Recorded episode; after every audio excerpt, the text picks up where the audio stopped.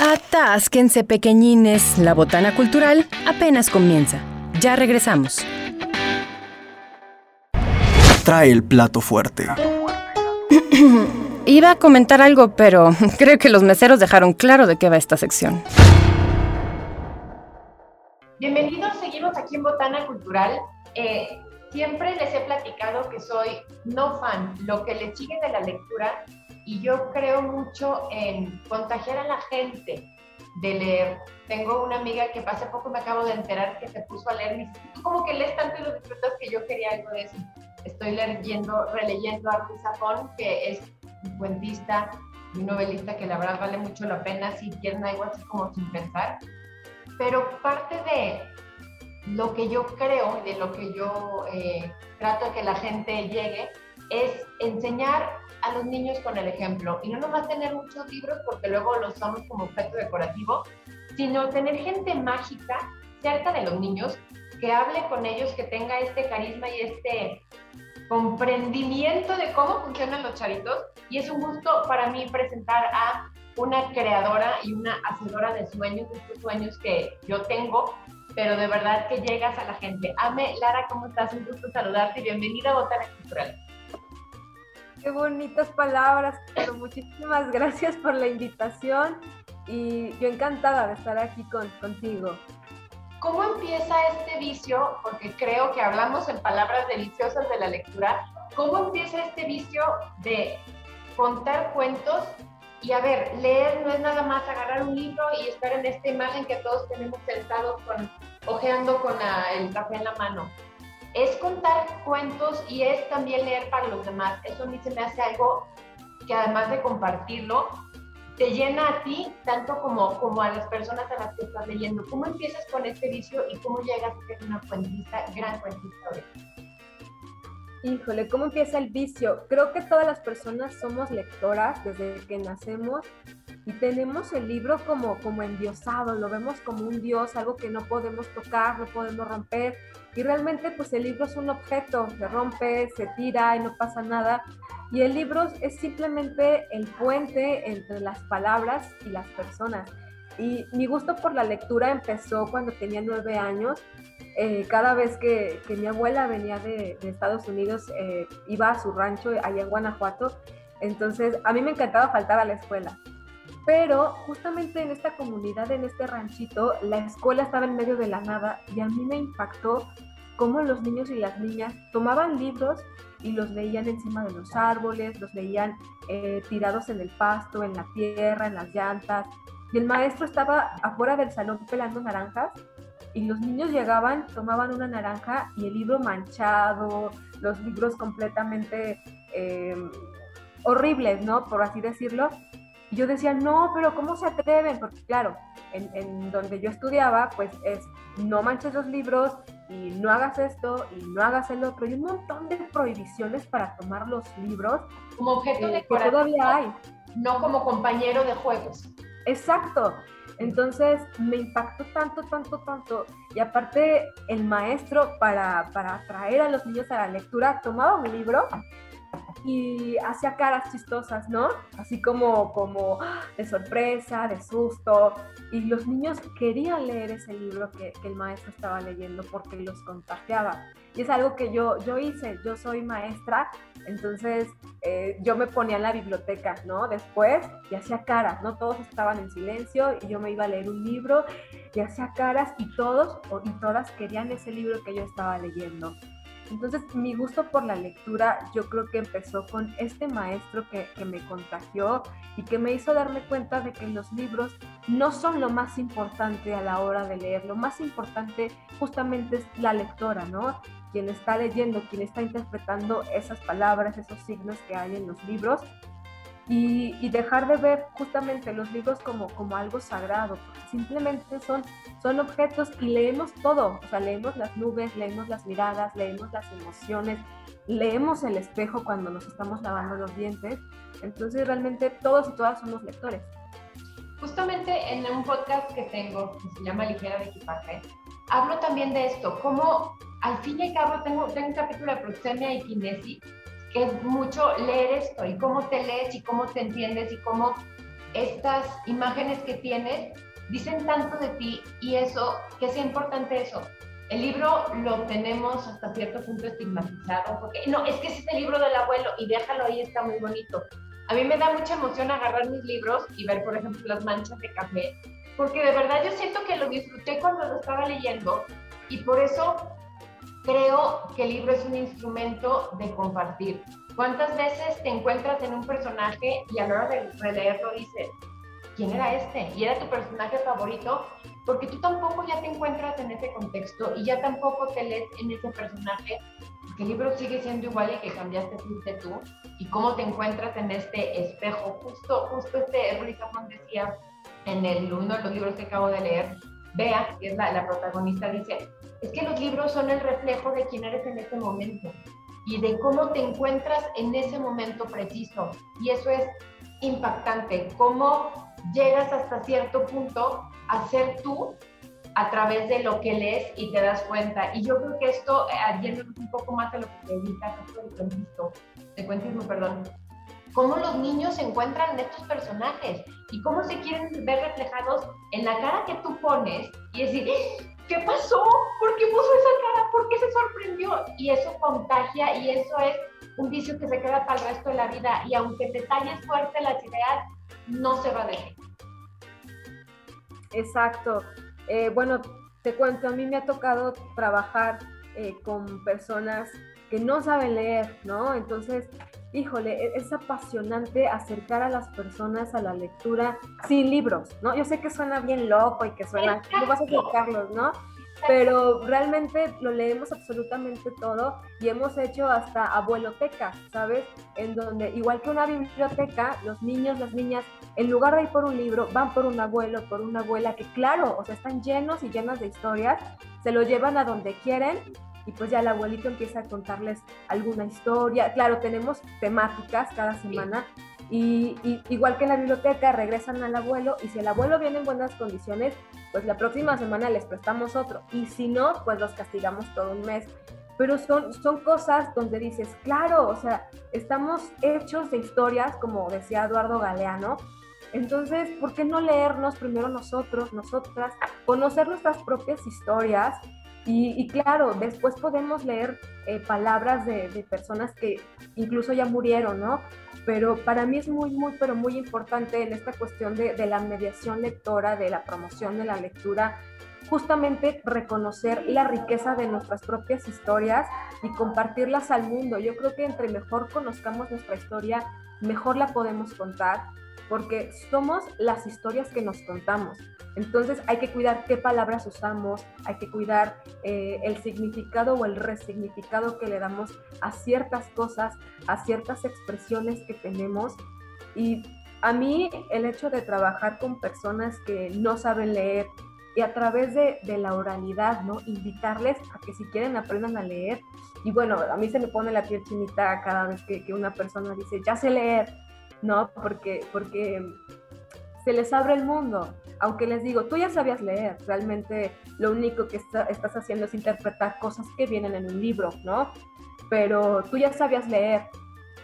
Entonces, eh, para mí es, es mágico, o sea, la palabra lectura, la palabra leer es, es, es maravillosa. Y fíjense que pues sí como resignificamos este tipo de cosas, porque aparte de que le voy a pedir a Nico, por favor, por favor, tu contacto para escribirte todos los días, estoy fascinada contigo. De verdad, es importante eso, acercarte a la lectura no tiene que ver con tener un libro, con saber leer, con saber historias de los grandes escritores y saber nuestro Víctor Hugo y poder referenciar a cualquier persona y decir en qué página estaba. No tiene que ver nada con eso. El contar historias es el ser humano, el ser decía uno de mis tíos favoritos que Dios tenga entretenido, el ser gente y comunicarnos como gente, decir, te cuento algo, me pasó en la mañana que no sé qué, que es, fíjense, es lo que estamos haciendo aquí en Botana justo ahora. Estamos contándonos cuentos, estamos contándonos historias, porque al fin y al cabo es lo único que nos vamos a llevar y quién somos como gente, quién somos como humanos, y qué mejor que compartirlos. A mí me encantaría ser escritora, no me parece que tengo las las sensaciones, pero yo puedo contar mis historias y puedo contar quién soy, puedo contar esto a través de este podcast, por ejemplo.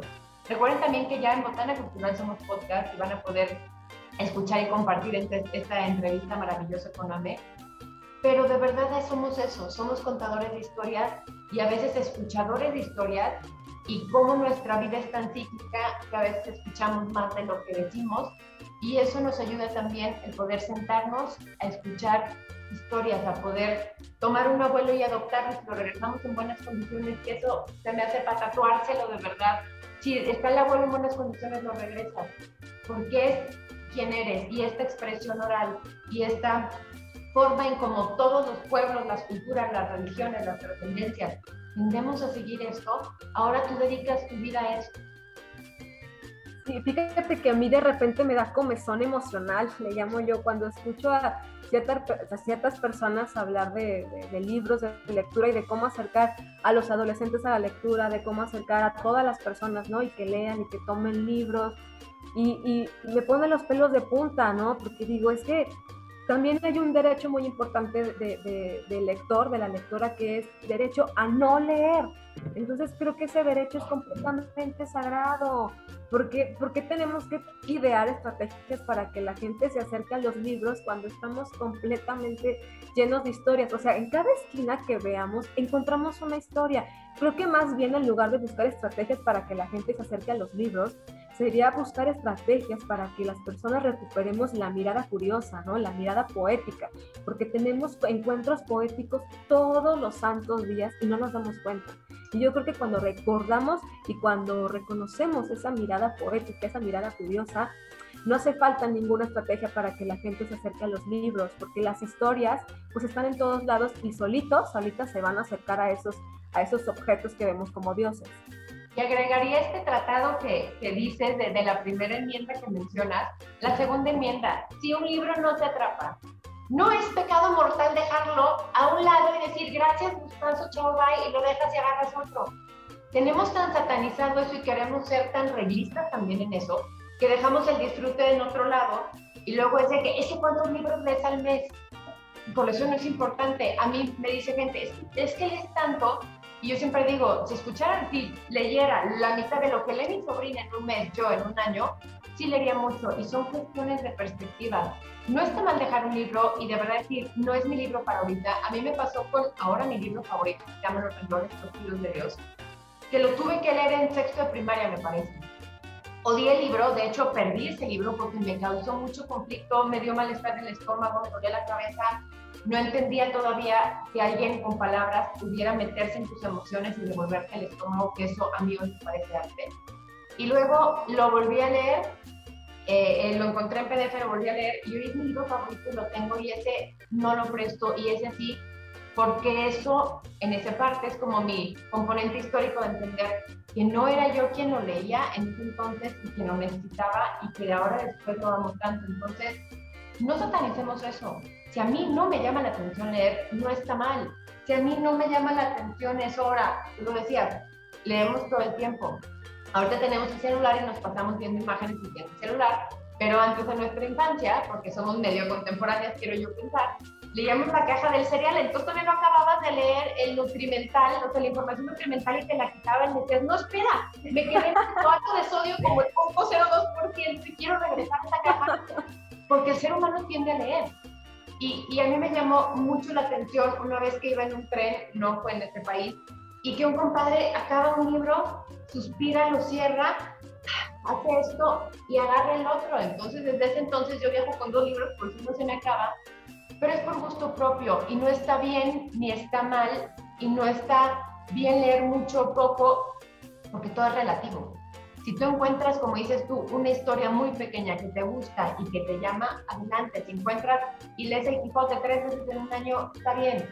Tendemos a querer satanizar que se lee poco y que eso está mal y que el que lee mucho es muy culto y son cosas tan diferentes, son cosas que no tienen absolutamente nada que ver y no hay que juzgar eso. Hay que encontrar formas, como decías tú, de encontrarnos a nosotros mismos de todas estas historias que tenemos de los abuelos, de la gente, seguirlas replicando y seguirlas contando. Y eso también es fomentar el alma del ser humano, quién somos como seres humanos y que de verdad en todos podemos encontrar ahí.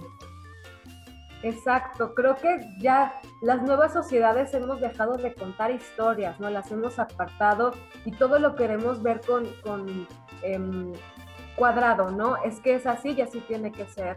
Y creo que parte de leer se trata de entender la vida con todo el cuerpo, todo, no solamente con la cabeza, porque igual leemos los, eh, los aromas, ¿no? Cuántas veces eh, yo cuando, cuando huelo ciertas flores me acuerdo de, cierta persona o, leemos los recuerdos. Entonces creo que, que parte de, de, saber y entender la lectura no solamente una persona sentada con un libro y quietecita, callada, en silencio. En un realmente, Ajá, realmente creo que la lectura en, en, voz baja tiene poquito. O sea, antes era una persona que leía en voz alta muchísimas personas. Y entonces a mí me cuesta muchísimo leer em, callada, ¿no? Leer en voz bajita, necesito escucharme. Y, me gusta esta, esta nueva onda de las bibliotecas donde ya puedes hacer ruido, donde ya puedes pues ser tú, ¿no? O sea, humano como un vulgar y silvestre. Exacto, exacto, un espacio donde puedas explorar las palabras, donde puedas tocar, no solamente quedarte sentadita y ya, ¿no? Sino ser completamente sensorial, darte la oportunidad de, de, manchar los libros, exacto, de café, de lo que tú quieras. Y realmente, para mí, para mí, para mí es muy, pero muy importante eh, ir a un lugar sin, sin libros. Yo sé que suena bien raro, pero, pero es que me han pasado cosas bien interesantes. Por ejemplo, tengo una sala de lectura en una comunidad en, en Armadillo de los Infantes y es una sala de lectura para puras mujeres. Es una sala de lectura que empezó para niños, para niñas, este, pero la señora Juanita me dijo, mira, o sea, los niños ya tienen escuela, ahí leen, nosotros también queremos algo para nosotros. La mayoría no sabía leer, entonces eh, ponían de pretexto que tenían que cocinarle a sus maridos. Entonces todas las tardes era imposible que nos reuniéramos en, la sala de lectura y dije, bueno, si no vienen, pues voy yo. Nos reunimos en una cocina una, una vez a preparar enchiladas potosinas con engaños. Este, dijimos que era para un festival de la escuela, nos juntamos y saqué un libro que es el de Mujeres de Ojos Grandes de Ángeles Mastreta. Claro, claro. Empecé a leer y las caras que hicieron se sonrojaron y querían otro y querían otro y otro y otro. Entonces, esos encuentros repentinos con la lectura, de repente quizá nos pueden cambiar la vida. Que, claro, todas, todos los jueves nos reuníamos a cocinarle a los maridos eh, de manera colectiva, ¿no? Porque era la el único ratito que tenían para ellas, hasta que una vez dijeron, no, o sea, los maridos tienen dos opciones. Una, o se esperan a que terminemos nuestra sesión de 5 a 7 o se cocinan ellos solos. Y decían que eso lo habían aprendido de Ángeles Mastreta, ¿no? Que la culpable de su rebeldía era Ángeles Mastreta. Entonces, ese cambio de, de, mujeres que, que, se la pasaban todo el día en la cocina, en la casa, con los hijos, que ni siquiera tenían tiempo para mirarse al espejo, ni siquiera tenían tiempo para ver si les gustaba cómo iban vestidas o no, maquillaje, lo, lo que sea, pues se dirán dos horas a la semana para leerse, o sea, leerse a sí mismas, platicarse, estar escribiendo Estar en, ese, en esa cita contigo, como yo le menciono, en ese espacio que no tienen jamás contigo y no sabes qué te gusta y qué no, porque nunca has hecho esa comparación y no sabes si te gustan las historias o no, porque no estás expuesto a ello. Exacto, exacto. Y siguiendo con los derechos del lector, pues también tenemos derecho a leer lo que nos dé la gana. No, hay quien nos dice, no puedes leer a, Paulo Coelho, ¿no? Que lo tenemos súper satanizado, no sé por qué. No puedes leer 50 sombras de Grey, ¿no? Este, yo no lo he leído, pero, pero lo tienen muy satanizado. Entonces, pues realmente creo que, que la vida ya es bastante compleja, creo que hay reglas en todos lados, como también como para ponerle reglas a los libros, ¿no? Reglas a nuestro momento de lectura, pues que nos dejen hacer lo que nos dé la gana con el libro, o sea, si lo queremos romper, si lo queremos maltratar, que nos dejen en paz.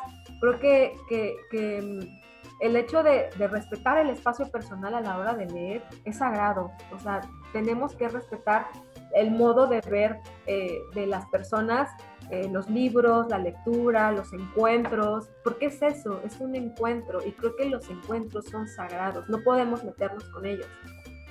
Y creo que como una vertiente de pensamiento que me gusta mucho, haz lo que quieras a nadie daño.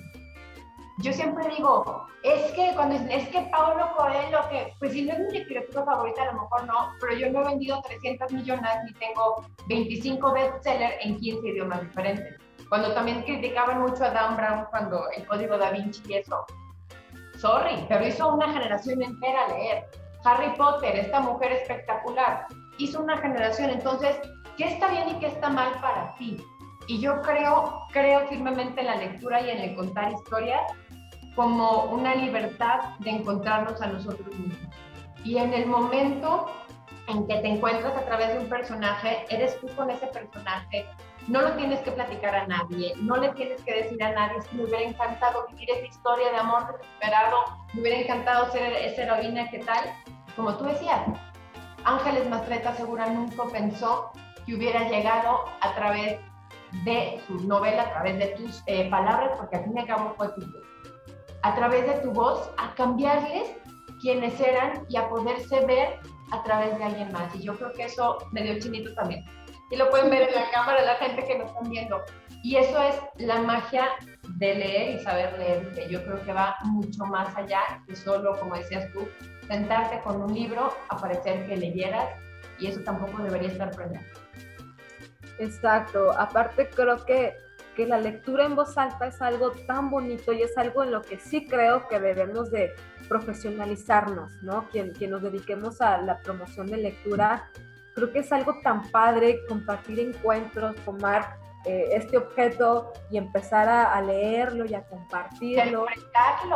Claro, pero, pero desde el lado divertido, desde el lado humano, desde compartir, ¿no? O sea, mirarte a los ojos, y, no sentarte solamente en el libro, porque lo más importante es quienes están escuchando, quienes están eh, poniéndote atención. Tú eres el puente entre las palabras que hay en este objeto y las personas. Y es sagrado justamente el público que te está escuchando, no tú como lectora en voz alta, ni el objeto. Es quienes están recibiendo el mensaje, porque cada persona que te está escuchando está leyendo de manera diferente lo que tú estás compartiendo. Entonces, el, leer en, voz alta, el contar historias, para mí son, son dos herramientas muy importantes para quienes, quienes nos dedicamos a, esta locura de, la lectura. Y, como tú dices, o sea, no meternos con, cómo ven las personas el mundo, cómo ven las personas eh, todo lo demás y atrevernos a romper con, con, todas estas reglas que nos dicen en la escuela, porque fíjate que yo creo que en la escuela sucede un divorcio entre que nos enseñan a leer y que nos enseñan a que nos guste leer, o sea, no se puede, no hemos podido, no se ha encontrado como la receta de te voy a enseñar a leer y también te voy a enseñar a que te guste leer.